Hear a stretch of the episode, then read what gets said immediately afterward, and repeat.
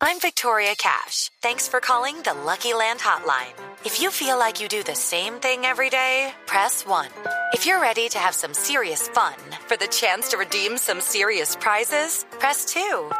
We heard you loud and clear. So go to LuckyLandSlots.com right now and play over 100 social casino-style games for free. Get lucky today at LuckyLandSlots.com. Available to players in the U.S., excluding Washington and Michigan. No purchase necessary. VGW Group. Void prohibited by law. 18 plus. Terms and conditions apply. Voces y sonidos de Colombia y el mundo en Blue Radio y BlueRadio.com. Porque la verdad es de todos. Son las 10 de la noche y 44 minutos. A esta hora les ofrecemos un resumen de información y noticias de lo transcurrido en las últimas horas en Blue Radio. Soy Eduardo Hernández Villegas y aquí están las noticias. El presidente de Nicaragua, Daniel Ortega, respondió a la estrategia que anunció el presidente Juan Manuel Santos para afrontar el fallo de la Haya. El mandatario nicaragüense afirmó que el fallo debe acatarse y que no se puede someter a discusión ni a negociaciones. Eso no, no, se puede ni siquiera someter a discusión. Eso no, no admite ni discusión ni negociación. Los fallos de la Corte son de obligatorio cumplimiento o de cumplimiento obligatorio. Eso no se somete a, a discusión ni a negociación. Y lo que debería de haber un respaldo a este fallo de la Corte, total. Sin embargo, el presidente de Nicaragua se mostró dispuesto a entrar a dialogar con el gobierno colombiano sobre cómo se va a proceder con la aplicación de lo dispuesto por el Tribunal Internacional. Le tomamos la palabra al presidente Santos y a la canciller Holguín. Estamos dispuestos a trabajar para que, a partir del fallo de la Corte, de esa sentencia de la Corte, lleguemos a un tratado, a un acuerdo que nos permita hacer el tránsito de lo que ha sido, era una situación, como les decía, donde había una disputa, a una situación donde ya la disputa ha sido resuelta y se ha establecido de parte de la Corte, esto es de Colombia, esto es de Nicaragua. Ahora, tenemos que sentarnos, Colombia y Nicaragua, para que se ponga en práctica esa, esa sentencia, ese fallo de la Corte. Son las 10 de la noche y 45 minutos. Vamos a cambiar de tema porque la Corte Constitucional definió esta noche que la potestad para fijar los precios de la gasolina lo tendrá desde ahora el Congreso y no el gobierno, como viene sucediendo. Los detalles de esta determinación los tiene Rocío Franco. Mucha atención que Blue Radio conoció que la Corte Constitucional tumbó la forma como se venía imponiendo el precio de la gasolina. En el fallo, la Corte elimina la facultad que tenía el Ministerio de Minas para fijar el precio del combustible. Dice la sentencia que debe ser el Congreso el que fije el precio por considerar que son recursos para fiscales. Según eh, conoció Blue Radio, la votación fue de cinco magistrados contra dos y hubo dos ausencias que fueron la del magistrado Mauricio González Cuerdo y también el del presidente de la Corte Constitucional, Jorge Iván Palacio. Rocío Franco Moreno, Blue Radio. Rocío, gracias. El gobierno y las directivas de FECODE lograron llegar a un acuerdo para levantar el paro de los educadores. Los detalles los tiene desde la Casa de Nariño, Lexi Garay. Tras seis días de negociaciones, gobierno y FECODE firmaron un acta de acuerdo que permite a partir de esta noche suspender el paro del magisterio. El presidente de la Federación Colombiana de Educadores, Luis Alberto Grubert, explicó que mañana esos compromisos serán socializados en la Junta Nacional Docente y las clases se reanudarían el jueves. El paro se suspende. De aquí en adelante ya son cosas propias de la dinámica sindical, pero aquí lo que estamos diciendo es, tenemos un compromiso con los niños, tenemos un compromiso con el país, haremos honor a la palabra de que no solo el compromiso pactado, sino que haremos actividades pedagógicas que conduzcan a superar dificultades. Los acuerdos contemplan cuatro puntos relacionados con deudas pasivos pensionales y salud que alcanzan un monto cercano al billón de pesos. Lexi Garay Álvarez, Blue Radio. 10 de la noche y 47 minutos. Lexi, gracias. Se conocen nuevos detalles en torno al secuestro que sufrieron tres contratistas en inmediaciones del municipio de Saravena, en Arauca. El reporte lo tiene desde allí Francisco Díaz.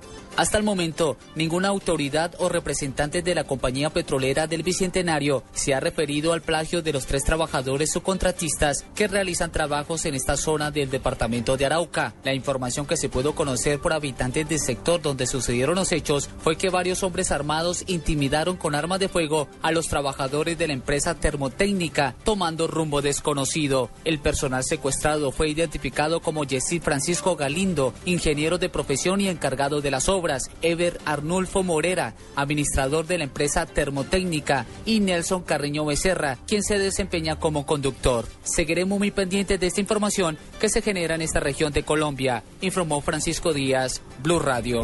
Gracias Francisco, son las 10 de la noche y 48 minutos. Hoy se dilató en el Congreso el estudio del referendo que fue propuesto por el gobierno para refrendar los acuerdos de La Habana en las negociaciones entre el gobierno y las FARC. Información con Julián Calderón una recusación a todos los senadores y representantes de las comisiones primeras de Cámara y Senado es el primer tropiezo que tiene el referendo por la paz que se discute en el Congreso de la República. Esta recusación evitó que hoy se viera el debate en estas comisiones. Juan Manuel Galán, presidente de la Comisión Primera de Senado. Obviamente cualquier cosa que genere retrasos en el trámite, que genere incertidumbre, pues es aprovechada, por supuesto, con este fin. Pero nosotros estamos confiados de que la Comisión de Ética tomará una una decisión a derecho, ajustada a derecho y a lo que corresponde con lo que estamos tramitando en el Congreso de la República. Continuando con el tema de la paz, el presidente del Congreso, Juan Fernando Cristo, aseguró que únicamente los presidentes de los partidos serán quienes conformen la comisión del Congreso que viajará a La Habana, Cuba, para dialogar con las FARC.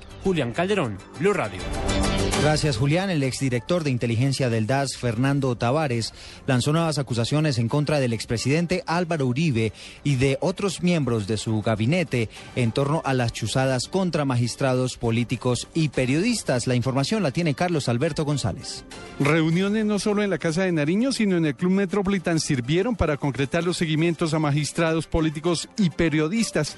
Las órdenes venían estrictamente de la Presidencia de la República, reveló el capitán Fernando Tavares el director de inteligencia del DAS. Marta Leal, a partir de ahí, como ya era una orden expresa de la directora del DAS, se reúne con el señor Sergio González, recibe la información y en la medida que la recibe se le va entregando a la doctora María Pilar Hurtado porque el destino final de esa información era la presidencia de la República. En cuanto a los seguimientos hechos a la senadora Piedad Córdoba, Tavares reveló que eran de altísima gravedad y por su envergadura podrían poner en riesgo la seguridad nacional, por lo que prefirió explicar en audiencia privada esos detalles. Tavares sirve de testigo a la Fiscalía en la investigación que le siguen a María del Pilar Hurtado y al secretario de la Presidencia, Bernardo Moreno, por el escándalo de las chuzadas. Carlos Alberto González, Blue Radio.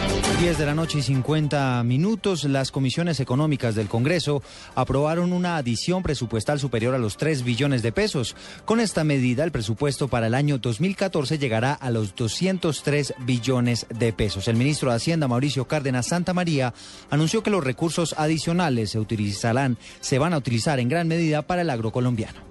Quedó claro que estos 3.1 billones de pesos adicionales, ni un solo peso para burocracia, todo para inversión, preferencialmente en el sector agropecuario. Pero por supuesto, hay otras necesidades, hay otros temas donde también apoyando a la familia campesina colombiana, pero a través de las vías, a través de los acueductos rurales, a través de la educación, se le resuelven problemas al campo colombiano.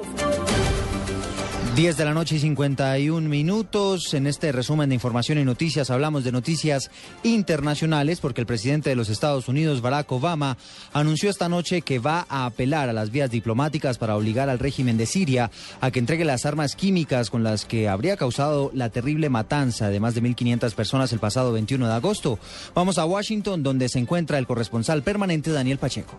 El presidente Barack Obama se dirigió a su país y al mundo en un discurso televisado en el que sentó la compleja estrategia de Estados Unidos en respuesta al uso de armas químicas en Siria. Aunque Obama dijo que su país no debe ser la policía del mundo, sí dijo que era una nación obligada a hacer cumplir las leyes internacionales. Por eso indicó el presidente que algún tipo de acción era necesaria luego de que se comprobara la responsabilidad de Bashar al-Assad en el uso de armas químicas en Siria.